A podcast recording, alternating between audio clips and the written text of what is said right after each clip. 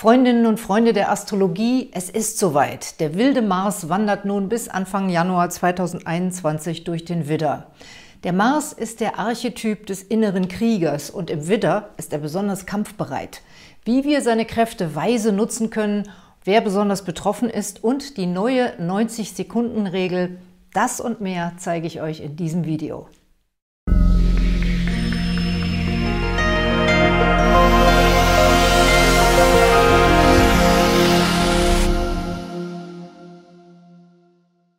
Herzlich willkommen bei Antonias Sterne, eurem Astrologiekanal und Podcast.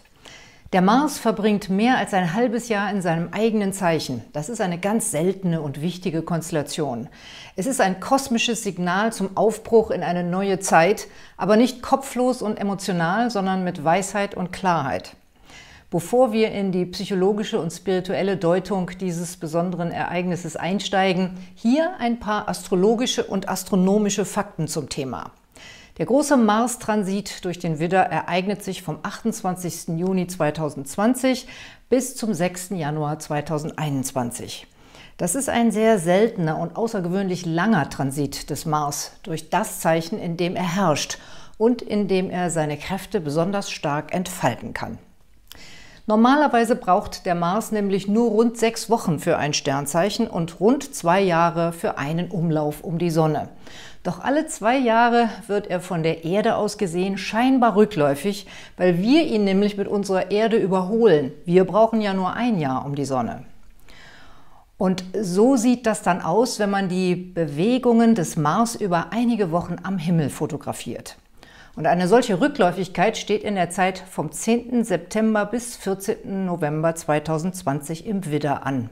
Dadurch bleibt der Mars dieses Jahr so lange in seinem eigenen Zeichen. Ich habe das hier mal mit einer Grafik veranschaulicht. Hier ist das gesamte Jahr im Überblick mit allen Zeichen von Widder bis Fische. Und hier seht ihr die Monate, ganz innen ist der Januar, ganz außen der Dezember. Und die dicke rote Linie hier, das ist die Bewegung des Mars. Hier sehen wir nochmal einen Ausschnitt mit der zweiten Jahreshälfte. Und man kann gut erkennen, dass der Mars hier zwischen September und November eine Kurve beschreibt, weil er rückläufig wird. Und dadurch aktiviert er den Bereich von 15 bis 28 Grad Widder insgesamt dreimal. Und das sind entscheidende Grade, weil sich in der Nähe auch Chiron und Lilith befinden. Sie werden also schon mal vom Mars ausgelöst. Und auf der anderen Seite haben wir Jupiter, Saturn und Pluto, die im Steinbock stehen. Zu ihnen bildet der Mars harte Konfliktaspekte. Und zwar über lange Wochen, nämlich im August, September, Oktober und Dezember.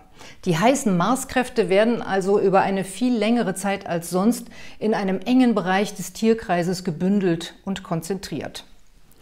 Das spricht für große Herausforderungen, bei denen oft die Frage ist, Geben wir unseren Ego-Impulsen nach oder lassen wir uns von unserem höheren Selbst führen? Kämpfen wir für eine gute und sinnvolle Sache oder reiben wir uns in sinnlosen Machtkämpfen auf? Haben wir ein Ziel oder eine Strategie oder lassen wir uns von Gefühlen wie Ärger, Wut und Zorn leiten? Wollen wir uns um jeden Preis durchsetzen oder finden wir Wege zu Kompromissen? Gesellschaftlich können diese Aspekte im günstigen Fall ein zähes Ringen um Fortschritte und letztlich große Durchbrüche anzeigen, zum Beispiel neue Wege der Heilung. Wenn es schlecht läuft, erleben wir politische Machtkämpfe bis hin zu kriegerischen Auseinandersetzungen. Dabei ist es wichtig, sich klarzumachen, dass die Marskraft an sich weder gut noch böse ist. Sie ist wie das Messer, mit dem man Praktisches und Nützliches ebenso tun kann wie Böses und Zerstörerisches. Jedoch ist es eine kraftvolle und intensive Energie, die man nicht ignorieren kann. Wer spürt das Ganze nun besonders? Wer ist betroffen? Zum einen natürlich die Wiedergeborenen, vor allem der zweiten und dritten Dekade, die vom Mars mehrfach etwas abbekommen. Sie werden von der Mars-Energie im eigenen Zeichen richtig aufgeladen. Und außerdem auch alle, die im Krebs, in der Waage und im Steinbock geboren sind. Auch hier wieder vor allem die zweite und dritte Dekade, also genau genommen der Bereich zwischen 15 und 28 Grad eines jeden Kardinalzeichens. Günstiger steht der Mars für Zwillinge, Löwen, Schützen und Wassermanngeborene. Aber egal welches Sternzeichen ihr seid, natürlich können auch euer Mond, euer Aszendent oder auch andere wichtige Planeten eures Horoskops den starken Mars-Einfluss empfangen. Damit ihr für euch herausfinden könnt, welche Bereiche in eurem persönlichen Horoskop vom Mars aktiviert werden, habe ich zusammen mit meinem Astro-Team das Produkt der Mars-Analyse entwickelt. Da erhaltet ihr eine schriftliche Analyse aller Mars-Aspekte der nächsten sechs Monate und erfahrt außerdem, durch welche Häuser in eurem Horoskop der Mars während dieses Transits laufen wird. Und wenn ihr spezifische persönliche Anliegen und Fragen zum Mars-Transit habt, könnt ihr natürlich auch jederzeit ein Beratungsgespräch mit mir buchen. Alle Infos dazu findet ihr auf meiner Homepage unten in der Videobeschreibung und auf der Infokarte hier. Jetzt möchte ich euch den Mars, den inneren Krieger, etwas näher vorstellen. Im Horoskop steht er für die Kräfte der Durchsetzung, des Kampfes und der Verteidigung. Er herrscht über das Zeichen Widder und in der antiken Astrologie außerdem auch über den Skorpion. Er steht für die männliche Energie in uns und tatsächlich entspricht das Symbol für den Planeten Mars, der Kreis mit dem Pfeil nach oben, genau dem Symbol für den Mann ganz allgemein. Der Mars ist also sozusagen der Testosteronplanet. Er macht uns mutig, gibt uns Schwung und Kraft und hilft uns dabei, die Initiative zu ergreifen. In unserer Psyche entspricht er dem Ego, das sich zu einem gesunden Ich-Bewusstsein entwickeln will. Auf der körperlichen Ebene regiert er unseren Sexualtrieb, die Muskeln, den Eisengehalt des Blutes und unsere Immunabwehr. Psychologisch steht er für die Emotionen von Wut und Zorn, welche die Aufgabe haben, den Körper in den Angriffsmodus zu versetzen. Er ist der Archetyp des inneren Kriegers. Wenn der Mars sich positiv entfalten kann, erhalten wir Kraft und Energie. Wir bekommen Lust, auch anstrengende Unternehmungen zu beginnen, Sport zu treiben und uns körperlich zu betätigen. Ein starker Mars wirkt außerdem anregend auf die Libido. Das ist natürlich sehr schön für alle, die einen Liebespartner haben, denn die haben die Möglichkeit, die Marsenergie durch ein aktives Sexleben zu kanalisieren.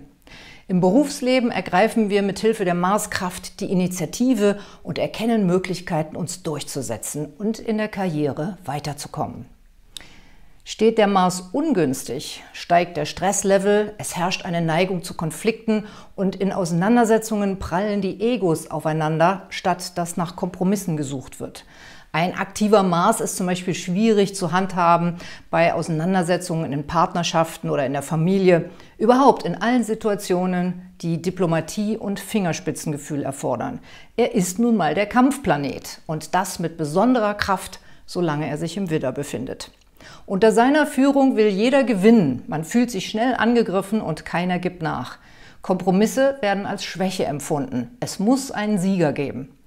Insofern halte ich es zum Beispiel für sehr schwierig, dass viele große und wichtige Sportereignisse in den kommenden Monaten nicht wie gewohnt stattfinden können.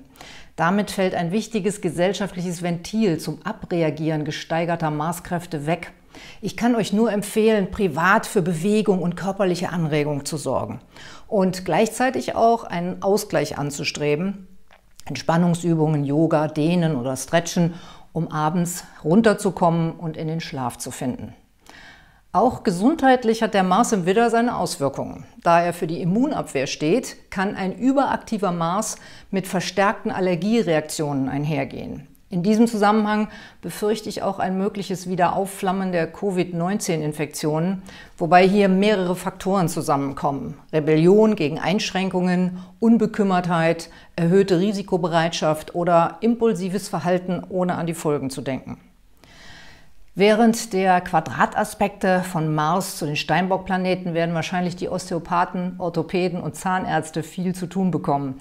Denn diese Aspekte gehen auf die Knochen, vor allem auf Kiefer und Zähne. Mit Mars und Saturn werden wir häufig die Zähne zusammenbeißen oder nachts knirschen, wenn wir die erhöhte Stressenergie nicht konstruktiv kanalisieren können. Auch das Verletzungsrisiko ist erhöht, wenn man harte Mars-Aspekte empfängt, denn man neigt dann einfach dazu, rücksichtsloser mit dem eigenen Körper umzugehen und spontan Dinge zu tun, die entweder gefährlich oder unbedacht sind. Oder beides. Der Mars wird ja auch über längere Zeit Spannungen zu Jupiter bilden. Das bringt oft eine Neigung zur Tollkühnheit, was zu Unfällen führen kann. Wenn es uns jedoch gelingt, die stark erhöhte Marsenergie mit Disziplin und Achtsamkeit zu verbinden, dann können wir wahrscheinlich Erstaunliches vollbringen.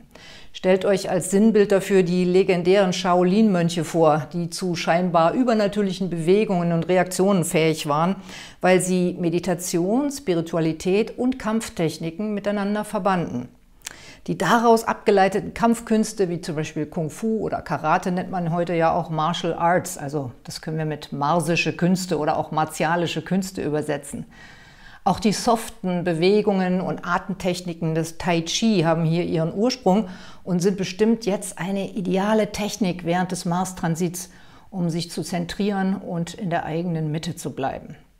Ursprünglich war die spirituelle Kampfkunst der Mönche gar nicht in erster Linie zum Kämpfen gedacht, sondern als Übung in Selbstüberwindung und Selbstkontrolle.